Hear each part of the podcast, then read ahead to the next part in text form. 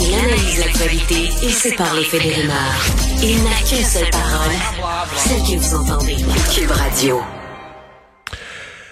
Alors, euh, on revient donc sur ce retour à l'école euh, confirmé, dont les derniers détails ont été euh, présentés il y a quelques minutes dans une conférence de presse du premier ministre, du ministre de l'Éducation, du directeur de la santé publique.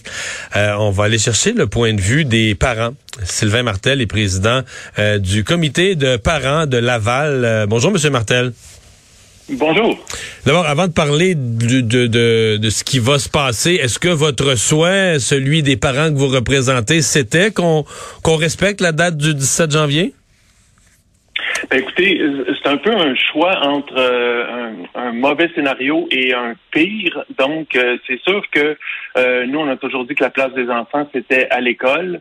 maintenant, bon, je pense qu'avec avec le plan qu'on présente maintenant, on, tente d'assurer la, sécurité de nos enfants.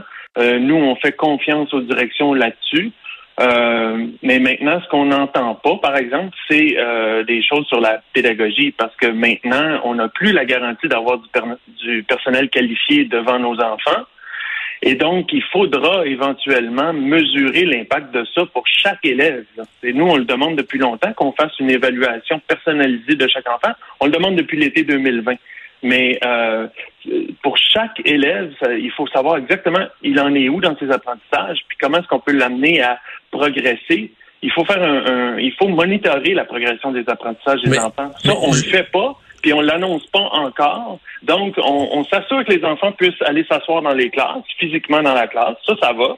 C'est bon. Mais euh, encore là, euh, il faut s'assurer que euh, on va s'asseoir là pour autre chose que socialiser, qu'on puisse apprendre, qu'on puisse progresser, qu'on puisse réussir. À, quoi vous référez? Vous dites vous n'êtes pas sûr qu'il va y avoir du personnel compétent dans les classes. Euh, je, vous précisez votre ben, on est en on est en processus de délestage et, et, et on, bon, on, remplace par euh, des, personnes euh, ressources euh, dans l'école qui sont pas nécessairement. C'est-à-dire que dans des cas, dans, des cas extrêmes, parce que là, je vous semble dire que c'est la norme. Dans des cas extrêmes où il y aurait énormément d'enseignants qui seraient en isolement à cause de la COVID, on irait chercher d'autres membres du personnel scolaire, conseillers pédagogiques, puis on dit dans des cas extrêmes, extrêmes, on pourrait même mettre un parent là. Mais je pense pas que ça. Vous pensez que ça va être la norme, que ça va être ça à grande échelle? J'ai l'impression que ça va être l'exception ou l'accident si ça arrive. Ben, je, pense qu'avec le nombre de cas qu'on a et euh, si on rapporte ça dans, le personnel scolaire, ça sera pas euh, une exception euh, tant que ça. Ça sera pas la norme certainement. Ça va être, ça va être, hmm. ça va être la minorité des cas, mais ça, ça va arriver. Puis en fait, ce que ça fait, c'est que euh, il n'y a plus cette garantie-là d'avoir un personnel qualifié. Donc, euh, que nos enfants, euh, déjà, ça fait trois ans qu'ils sont affectés, trois années scolaires, c'est-à-dire qui sont affectés par la pandémie, une demi-année en 2020, une complète l'année passée, puis une autre complète cette année certainement. donc, il faut absolument prendre des mesures là, de on en est où? Ah, on, se contente de très très peu de dire euh, ah le, taux de réussite n'a pas pas baissé mais c'est parce qu'un élève qui a 65 là, il réussit mais il passe sous le radar puis on va probablement l'échapper en fait il y a des grosses possibilités qu'on l'échappe parce qu'il n'a pas vraiment euh, rencontré euh, tout ce qu'il devait rencontrer dans son apprentissage. Mhm. Mais on se comprend que la pandémie a mis, mis à mal euh, beaucoup de choses dans le réseau de dans le réseau de l'éducation. Est-ce que euh, est-ce que dans ce cas-ci vous euh, vous êtes satisfait des J'oublie le côté pédagogique pour un instant, là, mais des mesures pour assurer la, sécurité. Là. Donc, euh, euh, le directeur de la santé publique a dit sur la ventilation, bon, euh, le travail a été fait. Il y a les masques N95 pour les enseignants. Ça reste toujours une question que la santé publique dit c'est pas le bon outil pour les enseignants. Mais il y a bien des mm-hmm. enseignants qui semblent qui aimeraient l'avoir. Est-ce que vous vous sentez que c'est une rentrée qui se fait de façon globalement sécuritaire? Écoutez, il y a toujours des craintes, euh, que ce soit euh, dans un scénario ou dans l'autre, ça veut dire de, retour à l'école ou de rester euh, en virtuel. Maintenant, euh, nous, on s'est jamais substitué à la santé publique parce qu'on n'a on a aucune expertise pour faire ça. Donc, euh, le mot d'ordre a toujours été, on va se fier que on, il y a des experts derrière cette décision-là. Euh, c'est sûr qu'on aurait peut-être aimé avoir un peu plus de détails sur comment ont été prises les décisions. Euh, on le demandait hier, on le demandait dans les derniers jours.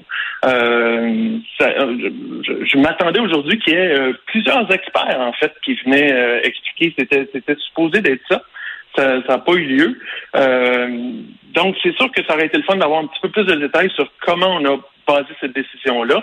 Puis on sait très bien qu'il y a, y a euh, un côté là de, euh, de santé mentale, il y a un côté euh, important d'être assis à l'école pour des élèves. Ça, ça, tout le monde le, comprend. Mais ça aurait été le fun d'avoir un, un petit peu plus d'explications. Disons que pour une première euh, prestation du nouveau directeur de la santé publique, on a, on resté un peu sur notre appétit sur euh, comment a été. Euh, puis c'est pas pour c'est pas pour la juger la décision là, mais c'est juste une question de transparence puis de se dire ben oui ok ils ont ils ont vraiment tout évalué puis ils ont vraiment puis puis dans ce cas-là, on ne peut pas choisir un meilleur scénario. Il n'y en a pas de meilleur scénario. On choisit le moins pire.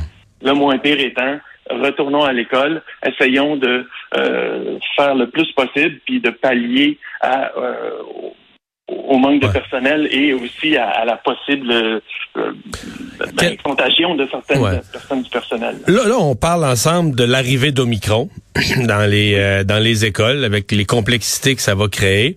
Euh, je, serais curieux de vous entendre pour comparer avec comment comment vous voyez ce qu'on a vécu comme automne. Parce qu'on dit cet automne il y a eu de la Covid là toutes les semaines tout le temps tout le temps dans les écoles. Un petit bout de temps c'était plus dans une région. Après ça c'était plus dans l'autre. Mais il y avait des classes fermées. Tous les jours ils se fermaient quelques classes puis tout ça pour pour des périodes de deux semaines. On les rouvrait. Et on se dit bon malgré tout globalement euh, les enfants ont été à 98% les enfants ont été à l'école toute la, toute la, les, les, les quatre mois là, de l'automne. Mais vous, vous, quelle évaluation vous faites de ce qui s'est passé dans les écoles de septembre à décembre? Ben écoutez, euh, c'est très inégal d'un endroit à l'autre, c'est même inégal d'une classe à l'autre. Donc, euh, c'est difficile de dire euh, oui, ça a bien été en général, parce qu'il y a des cas où est-ce que ça ça vraiment pas bien été, puis il y a d'autres cas où est-ce que ça vraiment ça, ça s'est bien passé. Maintenant, euh, si on fait un comparatif entre euh, ce qu'on a vécu à l'automne puis ce qu'on va vivre euh, cet hiver, ben la grosse différence c'est que maintenant on a, on, a, on, tente de moins fermer les classes, donc de plus isoler des individus, des élèves. si on fait ça, c'est sûr que là, il va falloir donner un support à ces enfants-là parce que oh, à l'automne, lorsqu'un enfant était sorti d'une classe, il n'y avait pas vraiment droit à un suivi euh, très, très euh, particulier. Là. C'est-à-dire qu'il se faisait envoyer des exercices, puis c'était pas mal tout. C'était pas la même chose que si on fermait la classe au complet, puis là, on basculait en virtuel. Mais là, si on se met à... C'est-à-dire que là, on pourrait, se ouais, on pourrait se retrouver avec, par exemple, dans une classe, on la fermera pas, avec, on pourrait avoir trois, quatre, cinq enfants retirés de la classe. Je crois comprendre qu'il y a un point de rupture. S'il y a un tiers ou la moitié de la classe ou une trop grande proportion, là, on va fermer la classe, on va dire l'éclosion est trop grosse. Mais c'est vrai que s'il y a cinq enfants, mettons, sortis de la classe, puis qu'on continue avec les 20 autres, on continue le, le, le, cours, il y en a qui vont prendre du retard. Là. Oui, puis je comprends que euh, bon, on ramène ça à cinq jours, euh, donc euh, ça veut dire dans une semaine de classe, c'est pas c'est pas la semaine au complet si on inclut la fin de semaine, tu Donc, mais quand même, c'est un enfant qui a des symptômes, un enfant qui ça se peut que le même enfant soit placé en isolement deux fois, trois fois. Donc, ça veut dire que encore une fois, ça va être ça va être ça va être inégal d'un enfant à l'autre, quel quel quel enseignement il aura eu, mais euh, il faut absolument euh, on, qu'on revive la façon de faire avec ces enfants-là individuels qui sont en isolement, parce que euh, on, risque d'en avoir plus si on décide de ne pas fermer les classes. c'est sûr qu'on va isoler plus des individus que des classes au complet. Donc, ça, il, faudrait bonifier un peu ce qu'on prévoit pour ces enfants-là. Totalement. Vous savez, le, ce qu'on veut, en fait, c'est que nos enfants réussissent et qu'ils finissent l'année avec euh, tout ce qu'il y avait à faire euh, dans cette année-là. Euh, qu'on se donne les moyens d'y arriver, puis qu'on se donne surtout les moyens de, de le mesurer, ça. Parce que euh, présentement, là, euh, comme je le disais tantôt, on, se contente de très peu. Ouais. Sur, vous, êtes inquiet de la réussite. Vous êtes inquiet de la réussite, c'est le premier sujet que vous avez abordé avec moi. Quand on en parle au ministre de l'Éducation, il nous réfère vite au programme de tutorat qu'il a, qu'il a mis en place. Euh, bon, on donne des statistiques là, à la grandeur du Québec sur des milliers et des milliers d'heures de tutorat. C'est toujours difficile pour nous là, de, de ramener ça à l'échelle d'une école, du vécu d'une école ou d'une classe. Mais vous, pour ce que vous envoyez, parce que vous entendez des parents que vous, vous représentez comme comité de parents, euh, ça, donne des bons résultats? Est-ce qu'il y en a assez ou il devrait avoir, ben, en avoir encore plus? On, ne le sait pas parce que en fait, on a mis beaucoup beaucoup d'argent dans toutes sortes de mesures comme ça, le tutorat, des sites web, euh, toutes sortes de, on a ramené des profs, on a, il y, a eu beaucoup de mesures. Ça, ben, tant mieux. Sauf que encore là, on n'a pas mesuré l'impact de ces de, ces programmes-là. Donc, on ne sait pas vraiment. Oui, on le sait combien il y a eu d'élèves, combien d'heures, tout ça. Mais est-ce que ça a vraiment aidé? Est-ce que les élèves ont progressé? Est-ce que ça, on ne le sait pas non plus. Donc, euh, mais ça, euh, les seuls qui pourraient nous le dire, c'est les, parents de ces enfants-là. Est-ce qu'eux voient, est-ce qu'eux voient leur enfant euh, mieux fonctionner dans l'école? C'est eux, les, à mon avis, les principaux témoins. Là. Ouais, sauf que les, les, parents, oui, les parents, mais en même temps, on a enlevé les bulletins. Puis ça, c'est à peu près la seule, la seule communication qu'on a comme parents euh, auprès de l'école pour savoir si ça va bien pour notre enfant ou si ça va pas bien pour notre enfant. Présentement, le bulletin n'est pas encore arrivé. Il va arriver au mois de février. Ça va être le premier de cette année. Donc, euh, ça, c'est un fait. Là. On, a, moins de communication, là. Hein? Ben oui, ben oui. C'est le seul, le, bulletin, là, c'est le seul outil euh, euh qu'on a là, qui, qui est qui est, concret, là. C'est une note, là, puis on l'a, puis on le sait. Ah, tiens, en français, en lecture, ça va un peu moins bien. En mathématiques, ça va bien. Ça, on est capable de... Mais là, on le sait pas, là. On... Euh, puis, puis vous savez, c'est bon. Il y a des parents qui sont qui, qui suivent bien le, le, le, le, cheminement de leur enfant, mais c'est pas donné à, tout le monde. Il y en a qui il y en a qui travaillent fort, il y en a qui n'ont qui ont pas le temps, qui ont pas, il y en a qui ont juste pas les moyens. Il faut jamais oublier hein, qu'au Québec, on a euh, la moitié des gens qui sont euh, analphabètes fonctionnels. Donc, ils peuvent pas suivre nécessairement les apprentissages de leurs enfants. Ils peuvent pas. Des fois, c'est une question de langue. Des fois, c'est une question de. Donc, euh, c'est, ça peut être difficile dans certains, dans certains milieux. Euh, maintenant, c'est c'est dommage qu'on n'essaie pas de mesurer plus précisément l'impact de cette pandémie-là. Puis pas juste euh, les parents qui le disent. Là. Le Conseil supérieur de l'éducation a publié un avis cette semaine qui dit exactement ça. Il faut pouvoir mesurer euh, et sur une base, euh, en fait, nous, ce qu'on dit, c'est sur une base individuelle. Il faudrait que chaque élève ait à peu près l'équivalent d'un plan d'intervention, comme les élèves en difficulté euh, pour savoir, euh, pour savoir où on s'en, on s'en, où on s'en va exactement. On va où? Exactement. Monsieur Martel, merci de nous avoir parlé.